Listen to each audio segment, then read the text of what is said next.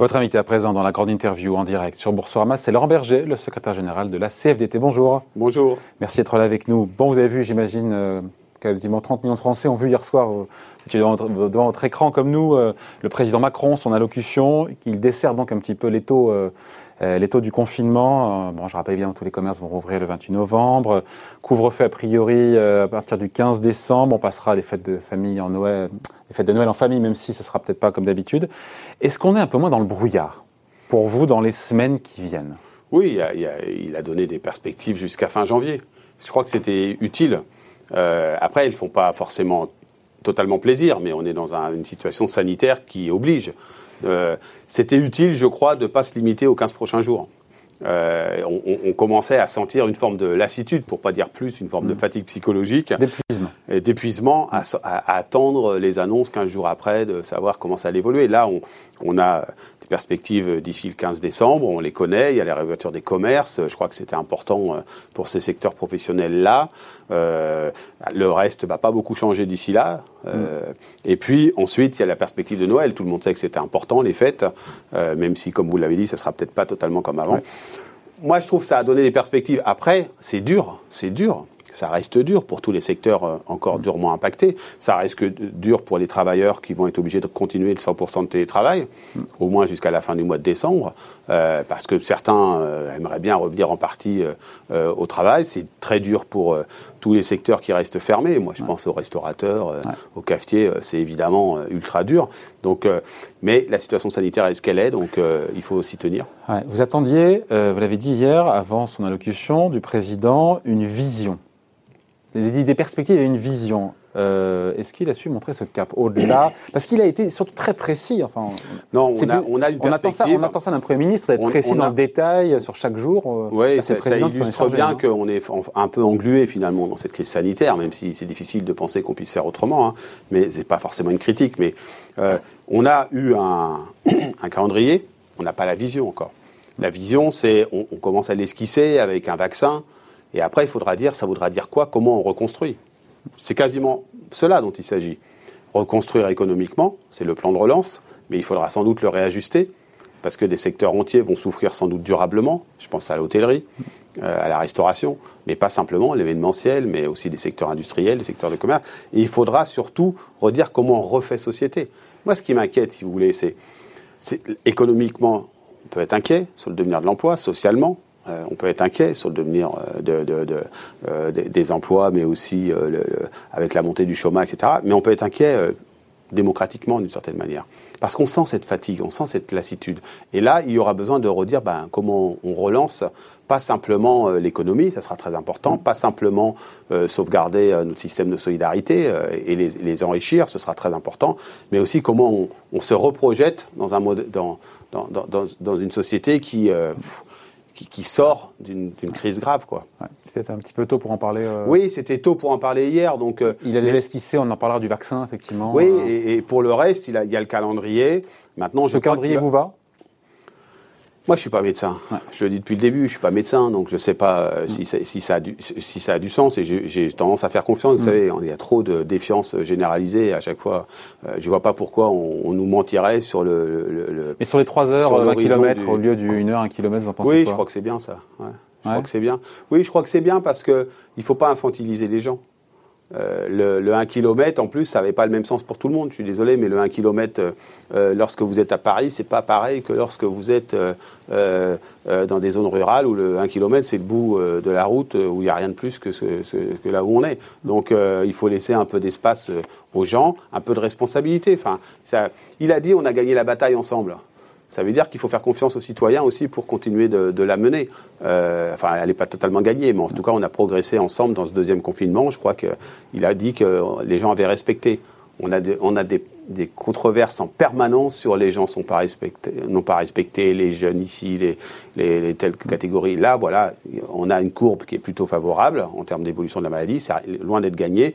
Maintenant, il va falloir soutenir économiquement, soutenir ouais. socialement, et c'est plus dur qu'au premier confinement. Sur l'attestation de sortie, dont vous n'êtes pas un, un, grand fan, elle est prolongée jusqu'au 15 décembre. Vous le regrettez, mais en même temps, on se dit que c'était peut-être nécessaire pour éviter euh, bah, tout relâchement des comportements. Non? Oui, mais c'est toujours euh, une fois qu'on a instauré ça, euh, si on l'a a, si on relâche, on peut avoir peur de, de, comportements qui ne seraient pas adaptés.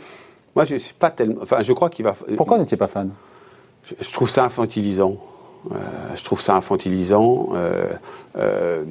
Je vous prends un exemple. Il y a des endroits, si vous voulez aller courir, vous avez besoin d'aller à 1,5 km pour pouvoir faire le tour euh, euh, du, dans un cadre plus agréable. Euh, c'est quoi le problème? Donc, bon, là, maintenant, c'est 20 km, c'est 3 heures. Bon, voilà, il faut la remplir. Moi, je ne suis pas en, train de dire qu'il faut désobéir. Ce n'est pas le sujet. On est les seuls en Europe à avoir Ouais, c'est symptomatique. Oui, oui, on est, on est les seuls. Parce qu'il y a eu ça, en Italie hein, lors du premier confinement. Oui, mais là, on est les seuls. Euh, on fait la démonstration que finalement on, accepte les règles, contrairement à, tout ce qui se dit par ailleurs. Certaines idées reçues. Ouais, on, accepte les règles. Les gens sont plutôt euh, en télétravail, euh, font attention dans leurs déplacements. Bon, moi j'en fais pas un, j'en fais pas un totem de cette attestation. Ce qui est sûr, c'est qu'il faut de la responsabilité individuelle, de la protection de la part de l'État. il faut montrer qu'on protège, donc sanitairement, mais aussi socialement, économiquement c'est les plans, le plan de relance, mais c'est aussi euh, le soutien, à l'économie, le plan de soutien à l'économie, euh, l'activité partielle. Euh, mais maintenant, il va falloir aller plus loin. Je pense à, notamment aux jeunes. les jeunes, il y a un vrai problème, c'est que ce deuxième confinement, il a montré que le, nombre d'embauches avait chuté et une situation des jeunes qui se trouve un peu un peu démunis, avec une fatigue psychologique assez importante dans cette catégorie de la population, et, et là, peu de perspectives. Dans les nouvelles mesures économiques qui ont été annoncées hier par le, par le président, il y a cette aide qui peut monter donc pour les établissements qui sont fermés administrativement, aide jusqu'à 20% du chiffre d'affaires de 2019. Également, les chômeurs, il a annoncé en fin de droit, continueront à recevoir donc leur indemnisation. Là, encore une fois, des aides plus généreuses, rien à redire? Non, sur, sur, sur, les 20% du chiffre d'affaires, c'est cohérent. Parce qu'avec le plafond qui était, euh, il y avait des gens qui se retrouvaient en situation. plafond de 10 000 euros. Bah oui, c'était ce plafond de 10 000 euros. Euh, dans, certains, euh, quand on sait le prix de certains loyers ou le bail, c'était déjà largement dépensé. et donc ça, ça, a une cohérence. c'est très généreux, ça va coûter très cher, mais ça a une cohérence. Les chômeurs en fin de droit, c'est absolument nécessaire. Moi, je pense même que ce qui manque encore, c'est une, une, relance plus importante à travers un chèque relance euh, des populations, pour les populations les plus modestes. Et en direction des jeunes, il a aussi ouvert une porte hier, le président de la République, en disant qu'on va regarder comment on peut aider, y compris soutenir financièrement les jeunes. Et là, je, nous, on va faire des propositions très concrètes. Euh, et en termes de revenus, je, mais sur l'échec relance, on n'entend rien de la part du gouvernement là-dessus. Hein. Il y a beaucoup de gens qui proposent cette idée, mais j'ai pas entendu un ministre sur mon plateau ou ailleurs dire. Justement, euh, c'est parmi les manques de ce qui a été dit hier, c'est ce côté-là. Il y a un petit côté un peu où on se voile un peu la face sur un, élément très très fort de ce qu'a provoqué cette crise sanitaire, c'est-à-dire une augmentation euh, extrêmement dure de la pauvreté. Toutes les associations de lutte contre la pauvreté, toutes les associations qui font de la distribution alimentaire vous le diront, les personnes qui y viennent ont augmenté très très fortement et parmi elles, beaucoup de jeunes.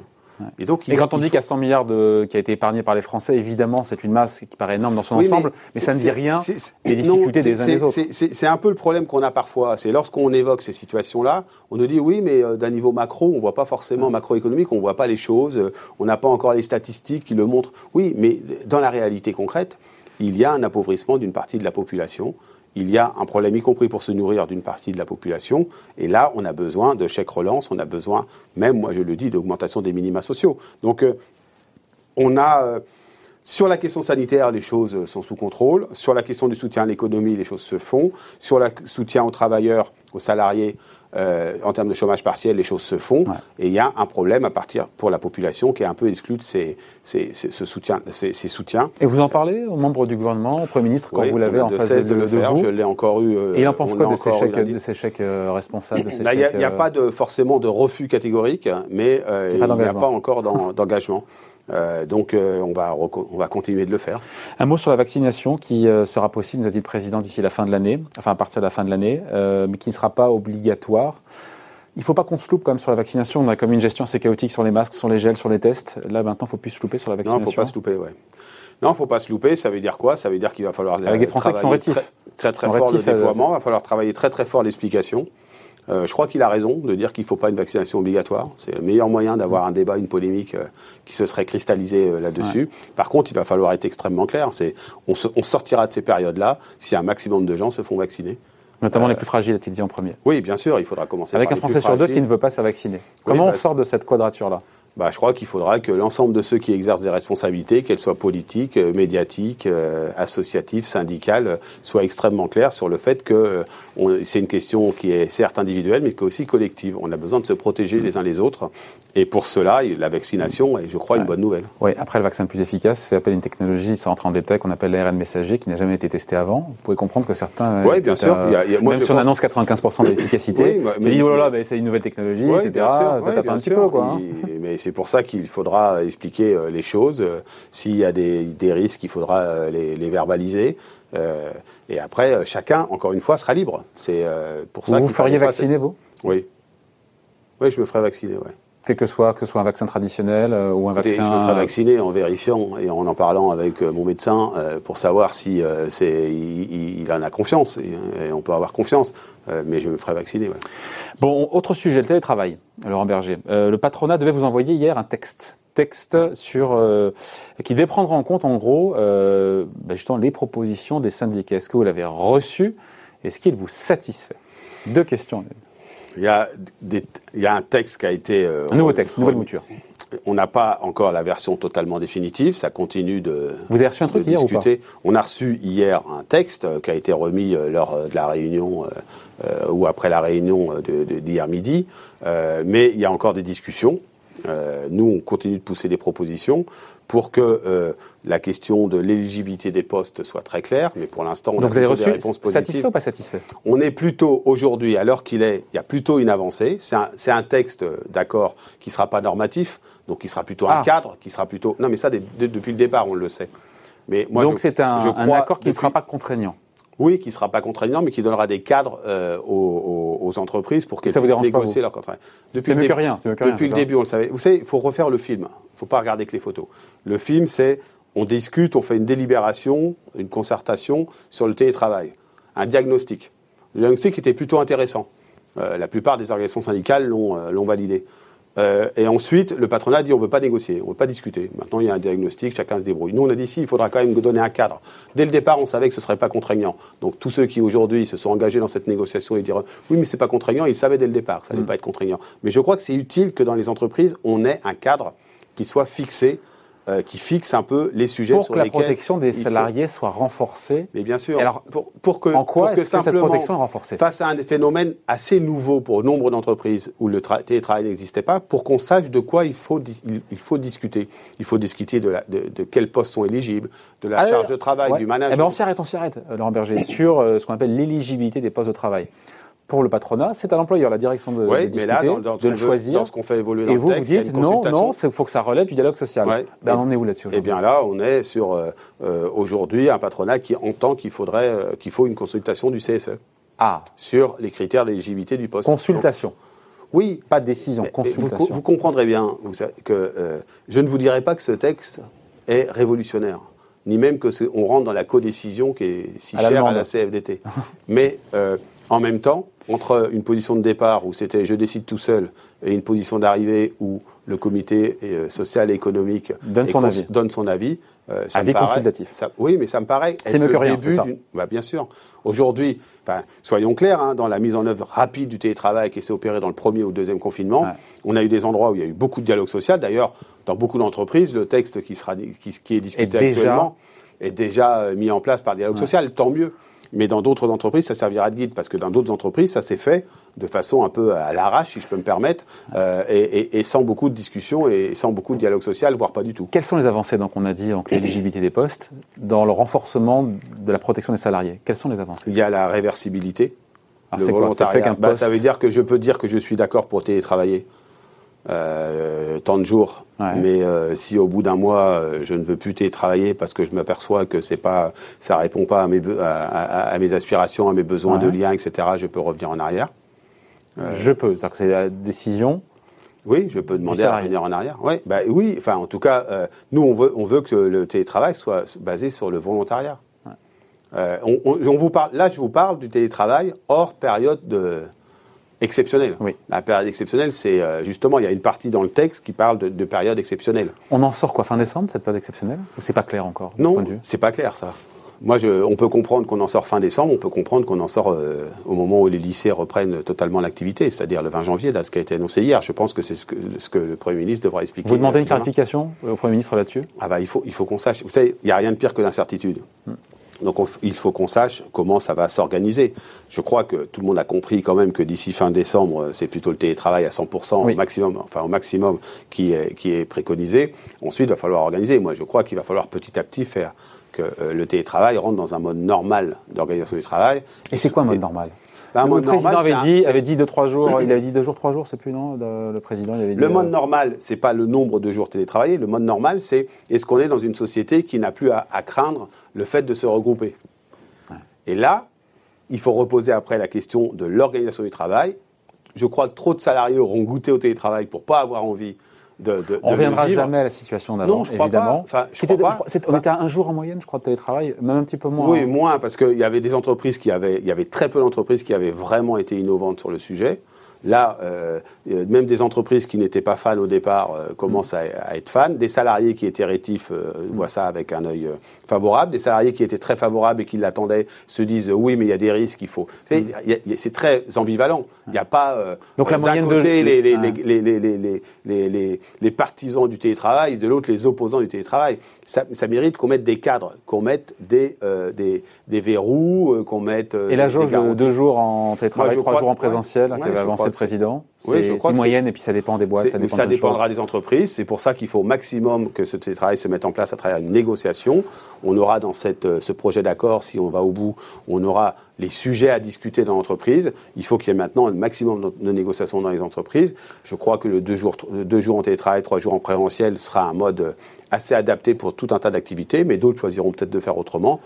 Ce sera l'intelligence des acteurs dans les entreprises. Dans les autres avancées, on a dit quoi? On a dit l'éligibilité, on a dit la réversibilité. Qu'est-ce qu'il y a d'autre? Moi, j'ai lu la prise en charge des frais du salarié. Oui, Pour le coup, qui est en télétravail. Qu'est-ce que vous vous réclamez? Parce que la CGT, quand on les écoute, ils réclament beaucoup. Euh, ils réclament euh, moi, je prise en charge des frais, des frais d'Internet, on peut dire ça au non, mais moi, je, je réclame que ce sujet-là soit pas devenu un sujet tabou. Au début, le patronat ne voulait pas en parler en disant il y a pas c'est pas le sujet. Si il y a un sujet quoi, il y a un sujet euh, des flux, ce qu'on appelle les flux.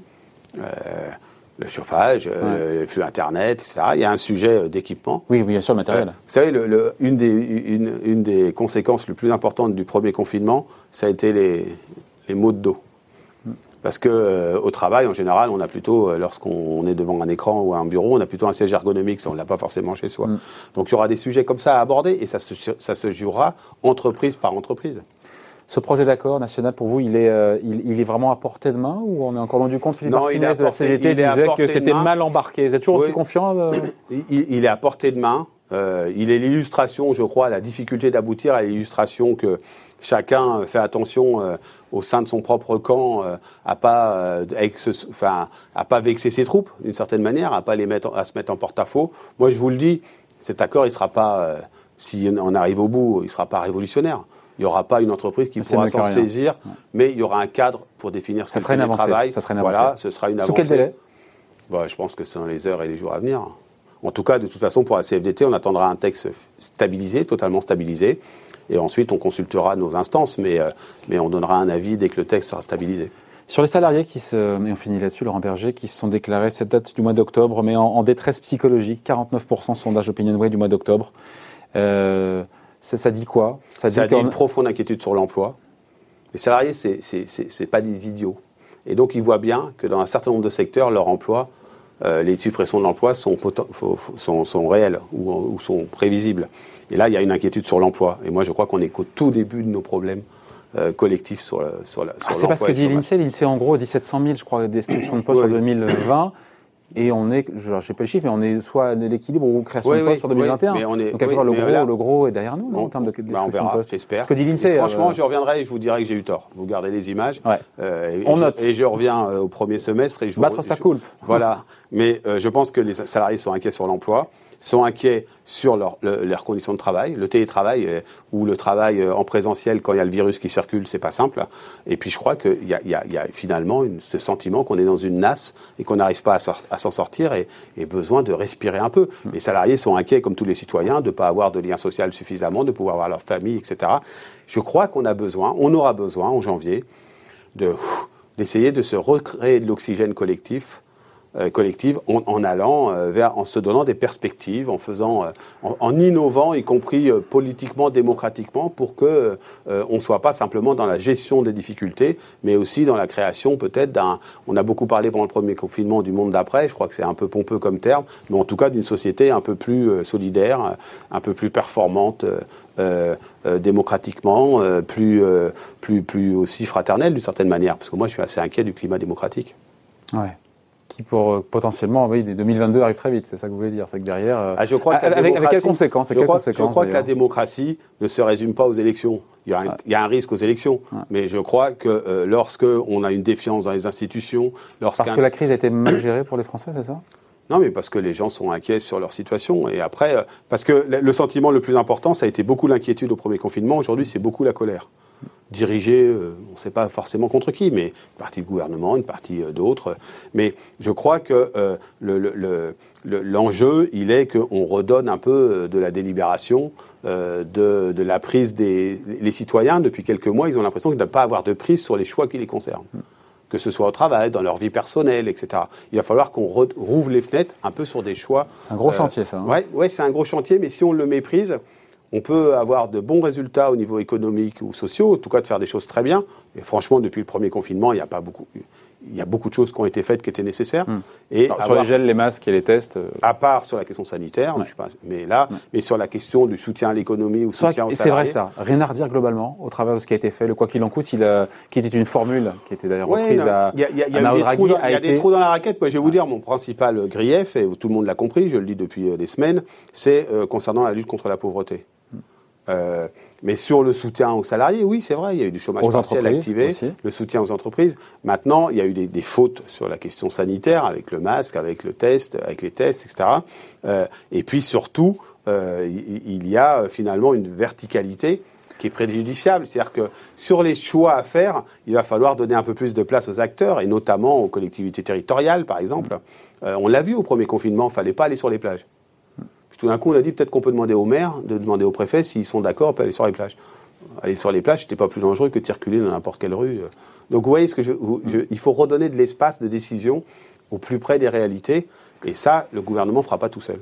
Bon, vous serez là pour lui rappeler. Oui. Merci d'avoir été avec nous. Laurent Berger, donc secrétaire général de la CFDT, invité de la grande interview en direct sur Boursorama et à voir en replay, bien sûr. Merci.